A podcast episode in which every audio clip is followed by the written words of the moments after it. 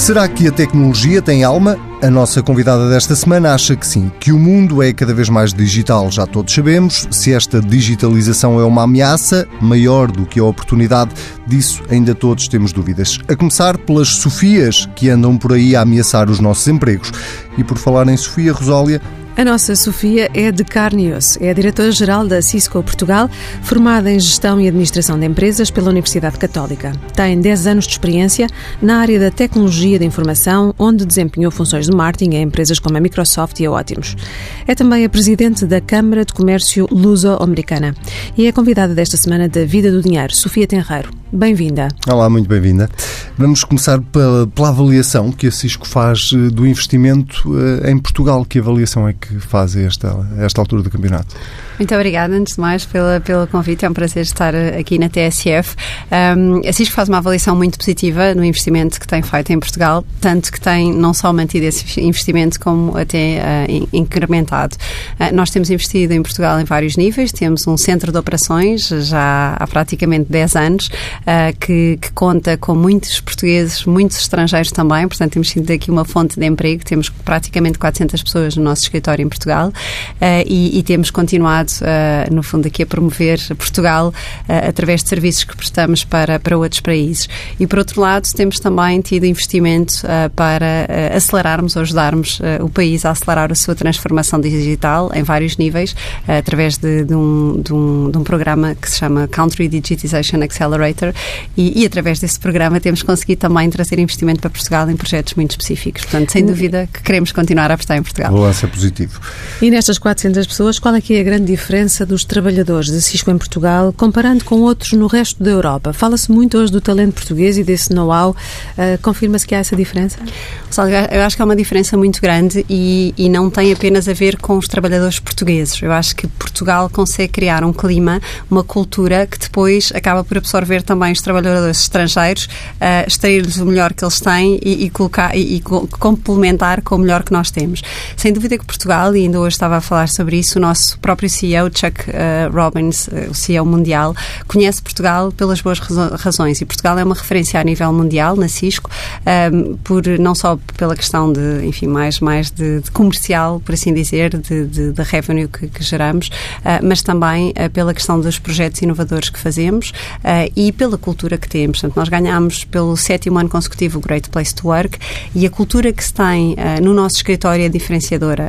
Curioso porque temos todos os dias muitos estrangeiros a visitar o nosso escritório para, onde, para, para reuniões que, que têm, que, que agendam aqui, uh, e eles dizem que sentem um ambiente especial, um ambiente muito mais positivo, uh, as pessoas têm um, um, um, nível de colaboração muito grande uh, e a satisfação que têm ao trabalhar numa empresa que as respeita bastante, uma empresa que é líder em termos tecnológicos, em termos de toda esta transformação que estamos a falar, mas que também ao mesmo tempo lhes dá muita flexibilidade, é enorme. E este tema da flexibilidade é, é muito importante, porque eu acho que pode ser uma bandeira que Portugal pode ter, que ainda não muitas empresas estão a ter, mas permitirmos que os nossos colaboradores tenham flexibilidade com objetivos, como é óbvio, eh, bastante bem definidos e que possam ser mensuráveis e, e, e no fundo, que se possam eh, ir, ir acompanhando, mas que possam conseguir balancear a sua vida pessoal com a vida profissional uh, e por isso dar esta flexibilidade que hoje em dia a tecnologia nos permite, porque todos nós trabalhamos nas horas de lazer e por isso acabamos muitas vezes por também ter uh, partes pessoais nas horas de trabalho e isso é fundamental. Já disse que a Cisco vai aumentar o investimento eh, em Portugal. A pergunta é quais são os principais desafios do mercado português, sobretudo por comparação a outros mercados onde a Cisco também está. O principal desafio do mercado português tem a ver com escala, porque quando nós nos comparamos com os outros países, temos noção de que não nos podemos comparar em termos de dimensão do negócio, dimensão do país, dimensão da oportunidade. Portanto, comparamos muito pela questão da inovação dos projetos, ou seja, o tipo de projetos que nós conseguimos implementar em Portugal é bastante inovador quando comparado com outros países. Isso porquê? Porque, por um lado, o facto de ser um, um país pequeno permite-nos testar e ter pilotos uh, muito mais facilmente do que noutros países. Por outro lado, também sentimos sentimos, e até mais importante do que a primeira razão, sentimos da, quer da parte de, do setor privado, quer da parte do setor público, há uma grande apetência um, por parte das empresas, dos organismos, das cidades, de, das instituições, uh, por testarem coisas novas. Portanto, nós acreditamos que somos aqui um bocadinho tipo opinion makers, um bocadinho. Gostamos de testar e de, de, de, de ter logo tudo o que é a, a, primeira release de tecnologia. E isso uh, acaba por nos diferenciar bastante de outros países que são muito mais conservadores, querem primeiro que as soluções sejam testadas, os lançamentos sejam comprovados e passado um, dois, três anos, então uh, experimentarem-nos. Isso claramente é algo que, que nos ajuda, um, mas, mas, e que nos contrapõe à barreira da, da escala.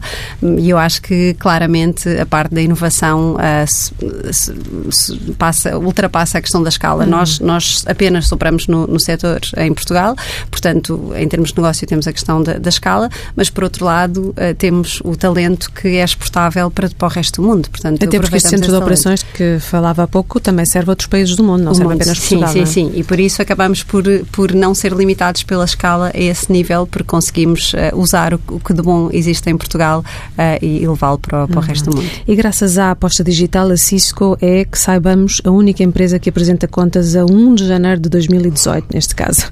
Por que os outros não o farão? É assim tão difícil? É assim tão dispendioso? E também como é que isso, no fundo, muda o planeamento, a organização de uma empresa, como é o caso da Cisco? No, a Cisco tem, quando, quando dizemos 1 de janeiro, é 1 de janeiro e é 1 de agosto. Portanto, nós, nós temos um, o nosso um, ano fiscal, por assim dizer, começa no final de julho, início de agosto, portanto, depende dos anos. Um, mas, mas respondendo à questão, Rosália, é verdade, nós olhamos para o processo digital dos nossos clientes da e da mesma forma que olhamos para eles, olhamos para o nosso processo digital. E acreditamos que as empresas têm de ser o mais tecnológicas possível também internamente, têm de usar o que de bom a tecnologia tem para dar para mudarem os seus processos, mudarem uh, as suas, uh, portanto, toda a sua governance, mudarem a maneira como trabalham. E, e nós aplicamos isso a, a nós próprios. Portanto, uh, nós conseguimos ter ferramentas digitais internas que nos permitem termos essa visibilidade constante internamente e por isso permitem-nos conseguirmos estar, ter as, as contas todas em dia, por assim dizer, ou de forma mais facilmente trabalhável. Mas aquilo que parece tão fácil e tão óbvio, não é? Numa, numa era digital, não é aplicado, é, talvez em 99% das organizações, pelo menos em 99%. Um, Porquê é que isso não acontecerá? Há dificuldade de implementação tecnológica, há um investimento realmente muito grande que é preciso fazer, por exemplo, na administração pública. Estou-me a lembrar o jeito que daria termos uh, contas e dados logo a 1 de janeiro, que é impensável, ou nas empresas do PSI 20, não é? Está a haver uma evolução muito positiva, claramente. Um, ainda há um, uma grande barreira, uh, que é uma barreira de, de conhecimento, uh, não tanto nas grandes empresas, mas nas PMEs, porque há tantas soluções tecnológicas hoje, hoje em dia disponíveis que as empresas têm muito medo de não escolher a solução credível ou a solução que vai perdurar no tempo. Eu acho que aí é fundamental se apostarmos para empresas que, que são credíveis, que já, que já estão historicamente no mercado há muito tempo e que têm provas dadas que continuarão no mercado, sem dúvida que essa, essa incerteza e esse medo de investimento é, é, reduzido. Uh, por outro lado, é, é, importante a abordagem que se tem um, à, à, transformação tecnológica, porque se nós pensarmos que vamos transformar radicalmente uma empresa de uma só vez é, é, é uma tarefa herculeana e muito complicada de, de, implementar, porque há todo um sistema de legacy, todo um, quer, quer em termos de sistemas de informáticos, quer em termos de procedimentos, de, de processos, de operações, que já estão implementados há muitos anos. Portanto, às vezes é mais fácil ir pensando, uh, ter uma estratégia global para a empresa, numa perspectiva de transformação digital, mas depois ir tentando isolar e conseguir ganhos uh, mais rápidos rápidos em áreas mais pequenas e conseguir dessa maneira transformar, porque transformar o todo uma só vez é muito, muito complicado.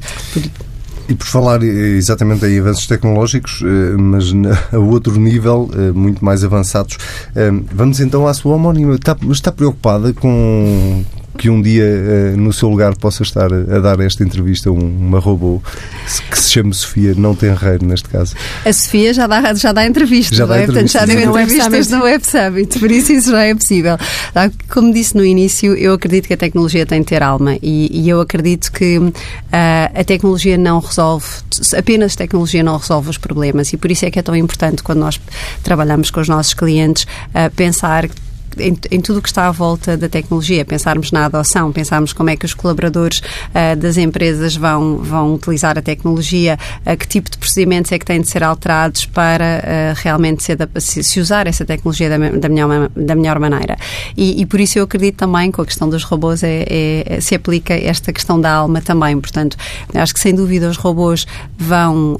Um, vão ocupar muitos dos empregos que já existem hoje em dia, mas por outro lado vão nos libertar de tarefas rotineiras, onde provavelmente nós não acrescentamos valor, para podermos ter mais tempo para nos ocuparmos de tarefas de valor acrescentado e para podermos uh, realmente fazer, uh, no, no, limite, atividades que gostamos muito mais do que aquelas que são rotineiras. Mas isso vai ser um processo doloroso, ainda assim, não é? Porque é um processo de transformação que não acontece de um dia para o outro até, até nós conseguirmos todos ter a capacidade de nos dedicarmos a outras tarefas Sim. de valor acrescentado. Sim, é um, é um processo doloroso, até porque a rapidez com que a tecnologia muda é muito, é muito superior à rapidez com que nós humanos nos reinventamos. E por isso é que hoje em dia temos a situação em, em que há muitos empregos que estão a, ter, a ser substituídos por robôs, um, mas não estamos a conseguir re, requalificar pessoas na mesma velocidade e por isso temos um gap enorme uh, de talento para estas novas funções, data scientist, no limite de uh, condutores de drones, não é? Há, há, muitas destas novas novos, novos empregos que não existiam há 10, há 15, há 20 anos. Daqui a 10 anos vai haver muitos novos empregos que nós hoje em dia também não, que se calhar nem estamos a pensar, mas não estamos a conseguir ter essa rapidez um, e, e, por isso é que esse, esse processo transformacional é doloroso. Portanto, sem dúvida que tudo o que nós não conhecemos nos mete medo e por isso é que eu acho que também há aqui um grande medo em relação aos robôs. Eu tenho uma, uma enfim, pessoalmente uma opinião positiva, acredito que nós vamos conseguir tirar o que há melhor dos robôs e vamos ter de nos reinventar uh, cada um de nós, até porque o que nós estamos a fazer hoje em dia provavelmente não fará sentido daqui a 10 anos e vamos ter de fazer a ter novas funções, novos empregos, a própria, a própria maneira como nós estamos vinculados às empresas vai ser radicalmente diferente e se nós acreditamos acreditamos que, que a expectativa de vida, eh, que, que o, a esperança média de vida vai ser muito superior, que podemos viver até se calhar aos 130 anos e vamos ter de ser ativos até aos 130 anos, isso implica muita requalificação e muita, muita, muita reinvenção do nosso lado. Portanto, uh, sem dúvida que nós vamos ter de acelerar essa nossa reinvenção e vai ser cada um de nós. Portanto, eu acho que não há, não podemos dizer que é o governo que tem a obrigação ou que são as grandes empresas que têm a obrigação de fazer isso para os seus colaboradores. Não, cada um de nós vai ter esse papel uh, para podermos garantir que continuamos ativos. Mas a sua expectativa é que este processo de transformação, quando nós dizemos que é um processo doloroso, possa provocar, por exemplo, eh, um aumento das taxas de desemprego? Não estou a falar em Portugal em concreto, estou a falar a nível geral. Um aumento da taxa de desemprego para mais tarde depois a conseguirmos baixar?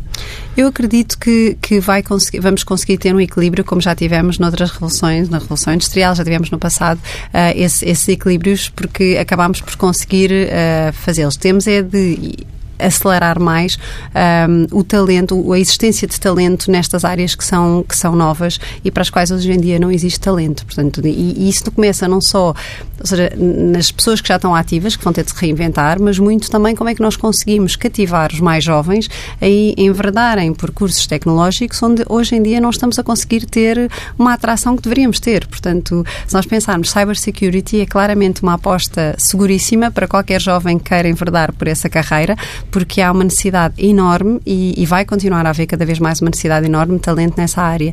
Uh, mas se, se, olharmos para o número de jovens que envereda por, por, por carreiras que possam, possam depois, em que se possam dedicar a cybersecurity, a verdade é que são poucos para as necessidades que existem. Pensamos, porquê? Acho que há vários motivos. Por um lado, há um grande medo eh, em relação à matemática, à quantidade de matemática que existe nesses cursos e nós sabemos que há muitos jovens que, que se assustam com a matemática. Mas, por outro lado, eu acho que há uma questão de imagem uh, de, que ainda não é totalmente positiva sobre o que é, que é trabalhar nas áreas tecnológicas. Está a mudar, felizmente, com as empresas mais, eh, mais cool para os jovens que hoje em dia existem, as empresas tecnológicas, mas ainda, se, ainda há um estigma muito grande sobre o que é, que é trabalhar na área tecnológica, que é, no fundo, uma pessoa que tem os, os óculos de fundo de garrafa e que trabalha numa cave e que está uh, a trabalhar em código o dia inteiro. E não é assim. Trabalhar na área tecnológica é fascinante fascinante, porque claramente impactamos o mundo e impactamos o mundo a todos os níveis. Uh, e, e, nós todos também temos essa responsabilidade de conseguir convencer os mais jovens uh, e mostrar-lhes o, o, fascinante que é trabalhar em, em empresas tecnológicas. Ainda bem que fala em cybersecurity, porque precisamente as questões e as fragilidades da cibersegurança dão que pensar e a pergunta é, poderão estas fragilidades da cibersegurança fazer regredir o avanço digital a que nós estamos a assistir? Um, as, as, fragilidades da cybersecurity dão uh, que pensar, sem dúvida, mas nós não deixamos de sair de casa porque podemos ser assaltados na rua. O que temos é de tomar medidas preventivas uh, e, e, em relação a isso. Um, eu tenho também assistido a uma evolução muito positiva por parte das empresas portuguesas em relação à consciência dos perigos da, e dos riscos. E são cada vez mais sofisticados os ataques, não é? Sim. Portanto, exigirão maiores investimentos da parte das empresas? Não, eh, os ataques não exigem apenas maiores investimentos, porque há uma componente tecnológica que, sem dúvida, é preciso eh, que as empresas tenham soluções tecnológicas para, para estarem protegidas, mas também há uma questão, por exemplo, de educação. Os seus colaboradores precisam de saber um, o que é que podem fazer e o que é que não podem fazer em relação a quais os e-mails onde podem, quais os anexos que podem abrir, uh, ou que telefonemas podem, podem atender, ou o que é que podem responder por telefone, por e-mail, etc. Portanto, não é apenas uma questão de investimento, acho que é uma questão de, de cultura. Ou seja, cada um de nós, na nossa esfera pessoal e profissional, vamos ter de pensar na cybersecurity uh, como pensamos hoje em dia em, se calhar, sair à noite e não levamos as joias todas quando saímos à noite. Portanto, uh, vai passar a ser, eu acredito que os mais jovens vão ter essa consciência e essa, essa mentalidade uh, já incorporada. Nós vamos ter de, de, de, a, de a aprender e, e, essencialmente, de, de a trabalhar durante todos os dias mas, mas a, a, evolução das, das, empresas portuguesas é muito positiva. Também a verdade é que temos tido cada vez mais ataques a impactarem uh, empresas portuguesas. As empresas portuguesas, apesar de... Que acabam por despertar ou acelerar a consciência. Mas estão muito expostas as empresas portuguesas. Apesar dessa evolução positiva, comparando com outros mercados, a exposição é muito grande? A Cisco um, realizou um estudo há dois anos atrás com a IDC, um, onde um, constatava que Portugal era dos países onde a adoção de políticas de cybersecurity e de medidas e, de soluções de cybersecurity era, um, enfim, era dos, dos, que estavam mais atrasados quando comparados com os outros países da Europa. Nos últimos, nestes últimos dois anos, desde que o estudo foi realizado, sentimos sem dúvida uma, uma evolução positiva. Nós nunca vamos conseguir estar 100% um, enfim, protegidos, porque os ataques são dinâmicos, são muito sofisticados uh, e porque se pensarmos uh, as pessoas que estão por trás destes ataques, estes hackers, têm todo o tempo do mundo para estudar as empresas, estudar os seus colaboradores, portanto, no fundo, para nos conhecerem muito melhor, muito melhor a nós próprios do que muitas vezes nós nos conhecemos. E, portanto, eles estão muito mais bem preparados para estes ataques um, ou têm mais tempo do que nós temos para nos, nos, defender. Portanto, por isso é que nós temos de pensar uh, de forma integrada na, na, estratégia de cibersegurança e não apenas colocar, por exemplo, a responsabilidade de cibersegurança numa pessoa ou numa, num departamento isolado dentro da companhia. Portanto, isto, esta, esta estratégia deveria ser uma estratégia que deveria estar ao nível uh, do board das empresas e que deveria ser pensada a todos os níveis das empresas. Mas uh, consegue-nos dar alguns exemplos do dia a dia em que as pessoas porque eh, antes havia muito receio de meter o cartão de crédito, os dados do cartão de crédito para fazer um pagamento online. Hoje em dia esse receio que já quase não existe uh, e ultrapassou-se isso. Hoje em dia, quais são de facto os principais riscos que um cidadão normal corre nesta questão da, da cibersegurança? Hoje em dia tem muitos riscos. O que é, que é sair à noite ao, e não levar as joias todas? ao, contrário, ao contrário do que as pessoas pensam, não basta apenas abrir um anexo. Portanto, eu, eu por exemplo, pessoalmente, eu não abro anexos uh, de, de remetentes que não conheça e apesar de nós todos recebermos muitas newsletters de temas que nos interessam, mas, mas os newsletters ou os links, muitas vezes, para uma, um, um conteúdo uma agenda, de uma agenda, de uma conferência, um, eu, eu, eu, pessoalmente, e, e, o conselho que damos é que não, não devemos abrir uh, anexos. E não, não só de, de, de, entidades exteriores. Por exemplo, há muitos e-mails internos da Cisco um, ehm, que eu envio para o IT uh, ehm, a questionar se realmente aquele e-mail é um e-mail verdadeiro ou é spamming. Porque porque muitas vezes pode acontecer. Por exemplo, nós fazemos testes internos uh, e posso lhe dizer que cerca de 11% dos nossos colaboradores clicam naquele e-mail que não poderiam uh, clicar. Portanto, é algo que nós temos de estar atentos em termos de anexo. Mas não apenas os anexos. Por exemplo, se nós visitarmos um site uh, que seja um site malicioso, nós podemos não ter clicado, podemos não ter, no fundo, uh, clicado em nenhum, em nenhum anexo e automaticamente estamos infectados.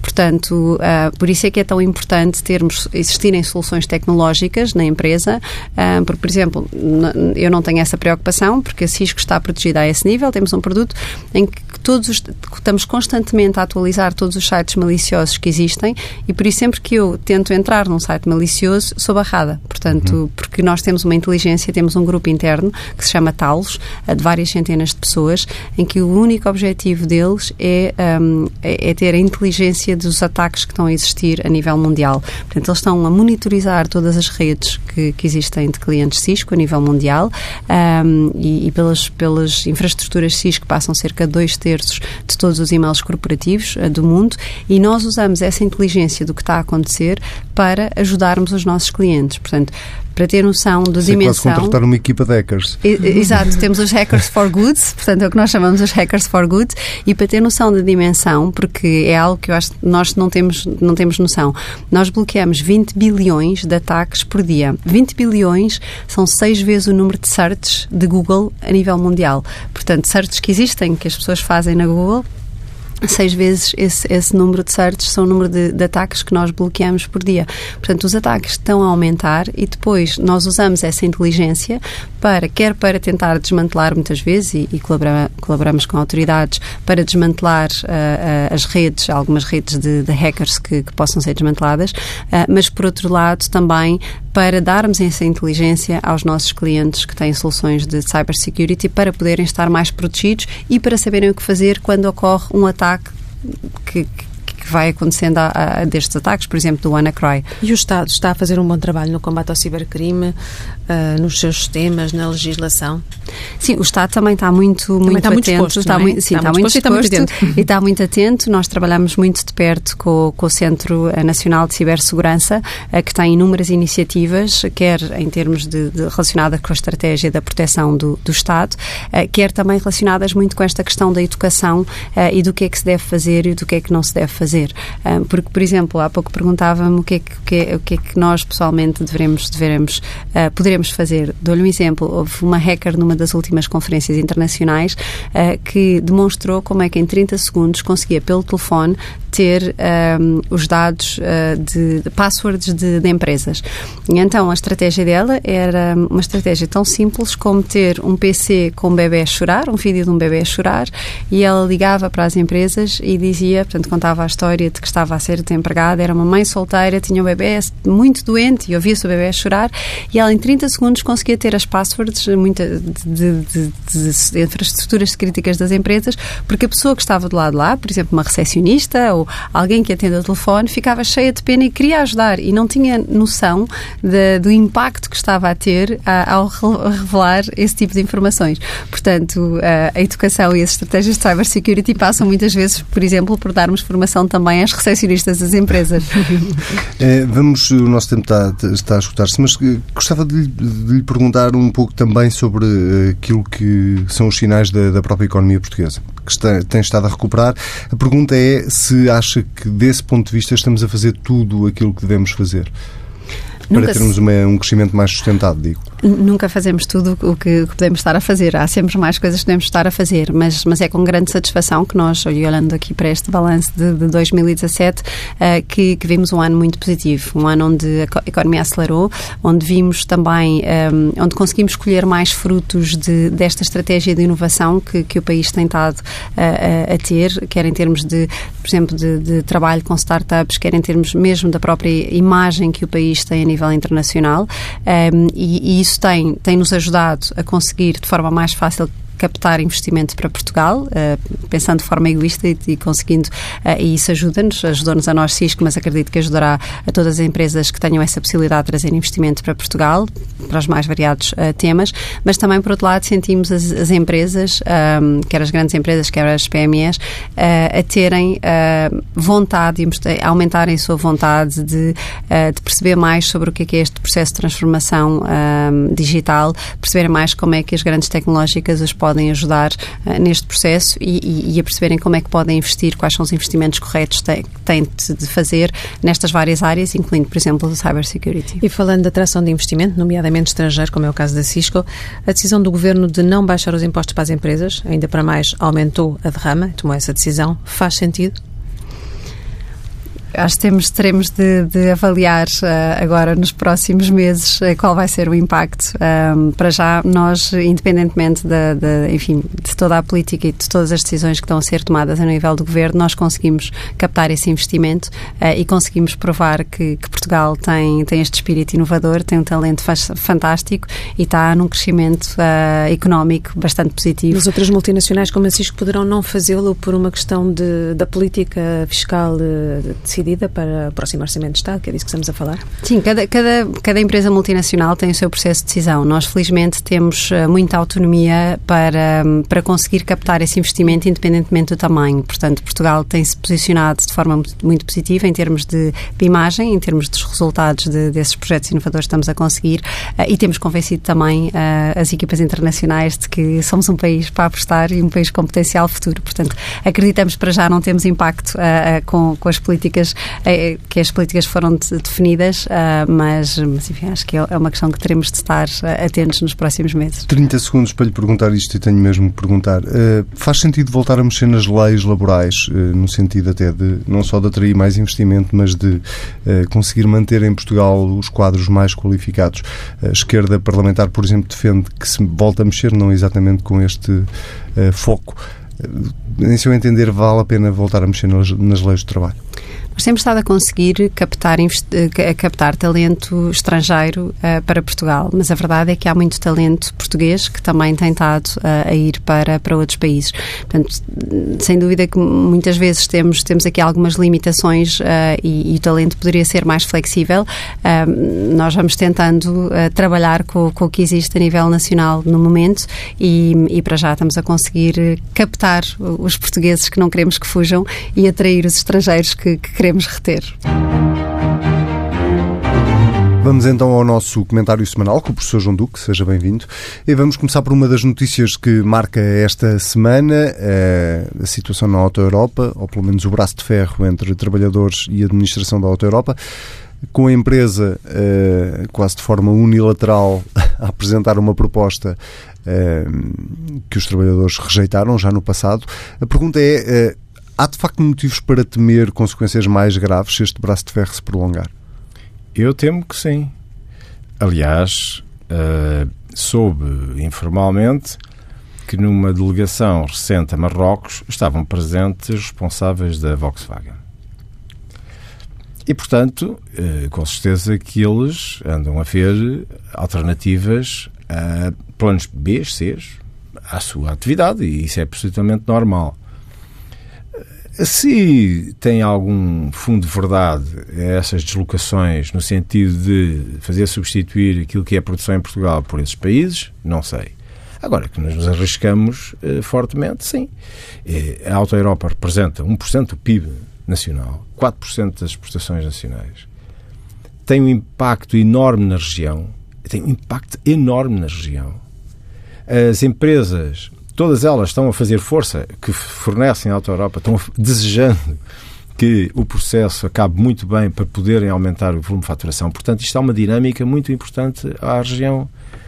E está toda a gente à espera de ver o que é que acontece. Eu, sinceramente, acho que os portugueses normais, eu chamo os portugueses normais, aqueles que trabalham com dificuldade, que muitos deles fazem, olha, têm duplos empregos, fazem uns pescados adicionais para suportar as famílias, etc., não compreendem o que se está a passar com os trabalhadores da Auto Europa.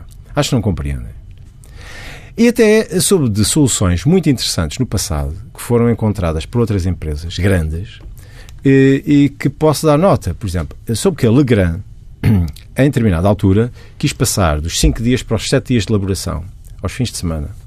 E, exatamente, temeu-se este problema dos trabalhadores não quererem trabalhar ao fim de semana. Então, o que eles fizeram foi o seguinte: como tinham eh, elaboração contínua de três turnos diários, uh, cinco dias na semana, e portanto cada trabalhador trabalhava 40 horas, nos três turnos das semanas, criaram mais dois turnos que só trabalhavam ao fim de semana 12 horas cada. Portanto, um trabalhador que fosse para os turnos de fim de semana só trabalhava dois dias. Trabalhava sábado e domingo. E trabalhava 12 horas de cada turno. Portanto, e, e esta, esta possibilidade foi, teve imenso sucesso. Não, ninguém reclamou. Alguns trabalhadores dos turnos da semana passaram para os turnos de fim de semana, porque achavam extraordinário. Trabalhavam sábado e domingo e tinham cinco dias de descanso, que com certeza faziam outras coisas. E hum, outros até acumularam, alguns acumularam, porque ganhavam um ordenado inteiro. Portanto, aí o, o salário não era pago a dobrar, era ganhar o salário inteiro por dois meios dias, meios dias efetivos. 12 horas. Era duro, mas em alguns casos até houve gente que aceitou isto. Foi o que me contaram. Portanto, há soluções alternativas para estes modelos e que podiam ser testados. Uh, sempre na ótica, e isso eu estou absolutamente de acordo com os trabalhadores, o trabalho ao sábado tem que ser compensado, tem que ser compensado devidamente, mas se calhar também não se compreende do lado de quem está a assistir a este braço de ferro é como é que se põe em causa, num período em que o trabalho é difícil de encontrar, apesar de Portugal estar a crescer, mas oportunidades destas não são fáceis. E o que eles estão a fazer é até prolongar um pouco o horário de trabalho em, no emprego que têm, no local de trabalho. Mas, não é exemplo, uma pagar, outra pagar a 100% um dia de trabalho ao sábado não é compensar devidamente? Eu acho Mais a folga? Eu acho que sim. Mais garantindo que em oito fins de semana, quatro são gozados. E, portanto, e os outros tem sempre dois dias contínuos. Eu, tanto quanto me parece, esta já é uma alteração eh, que decorre da evolução das negociações.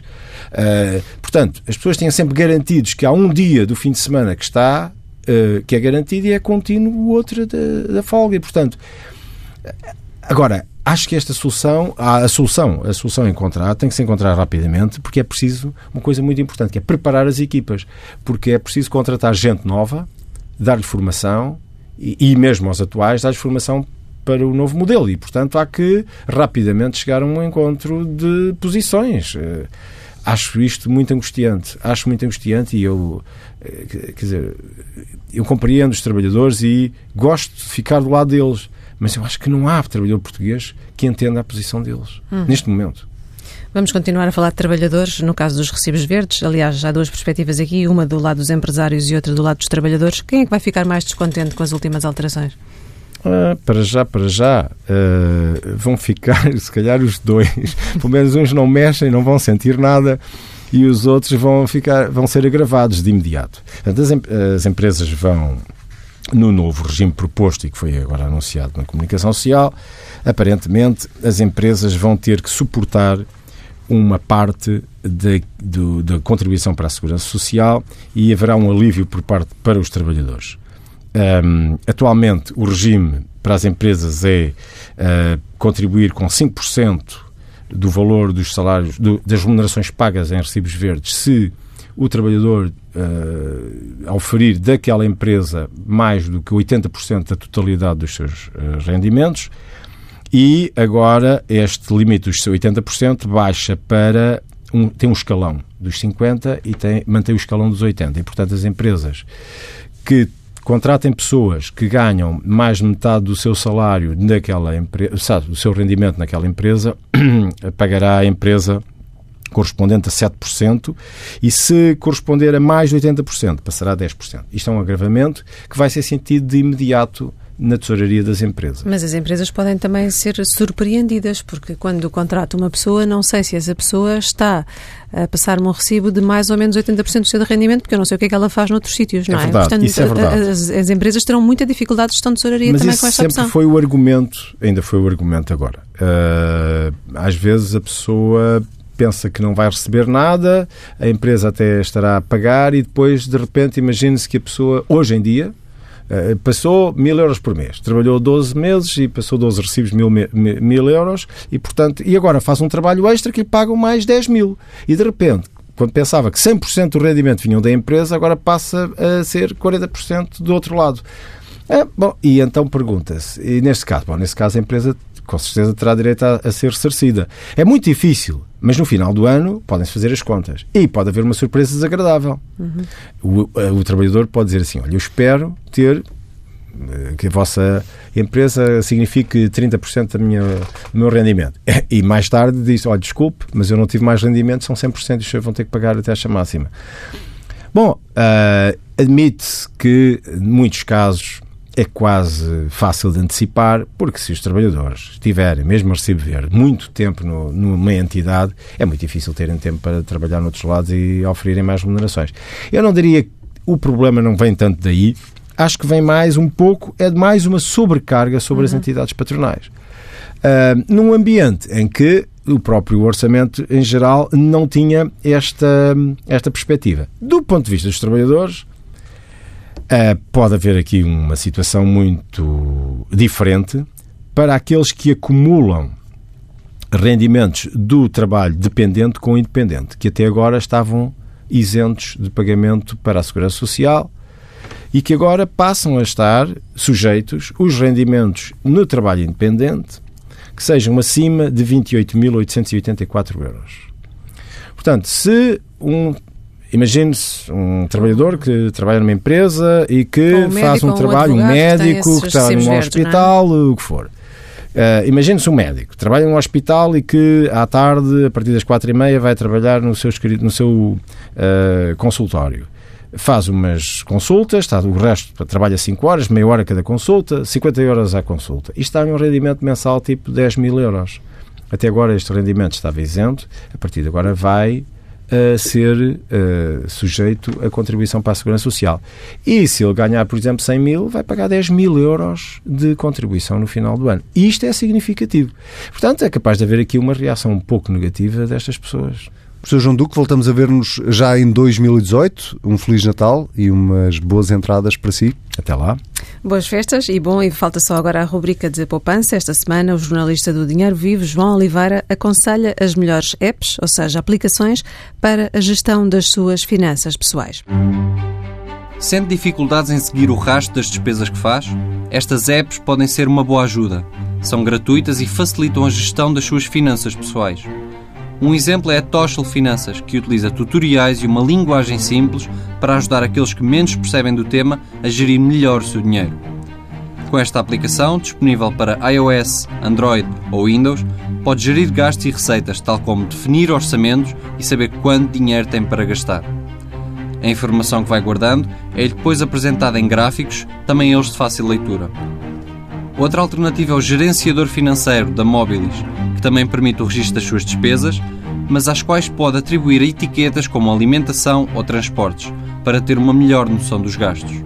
Além disso, pode definir orçamentos e pedir alertas para o caso de ultrapassar os valores que estipulou. A Mobilis está disponível para iOS, Android e Windows e beneficia ainda de ferramentas úteis para avaliar os seus investimentos. Mas se procura ajuda para a sua vida profissional, a Expensify é uma boa aposta. Esta app está disponível para iOS e Android e ajuda a planear viagens, permite digitalizar talões e monitorizar as suas horas de trabalho. Uma das grandes vantagens da Expensify é a possibilidade de trabalhar em modo offline, ou seja, sem estar ligado à internet. Para os utilizadores de iPhone, existe a Moneyboard, que reúne as principais ferramentas da gestão financeira pessoal, o registro de poupanças e investimentos, a atribuição de categorias e ainda a conversão de toda a informação num único fecheiro que pode ficar guardado na cloud. Além disso, a Moneyboard permite ainda acionar notificações para não se esquecer de ir anotando as suas despesas do dia a dia. Para quem usa o sistema Android, a escolha pode ser a Moneyfy, uma app com um visual atraente e que registra as movimentações do seu dinheiro, desde quando o recebeu até onde e como o gastou. Com a Moneyfy pode ainda organizar as suas contas e ter informação sobre o dinheiro físico num lado e os cartões de crédito no outro. Seja qual for a app que escolher, tenha em conta que todas elas têm limitações na sua versão gratuita. Isto significa que para usufruir de todo o potencial da aplicação, terá de a subscrever ou pagar pela versão completa. E já sabe que pode ler tudo este sábado no Dinheiro Vivo com o DN e com o JN.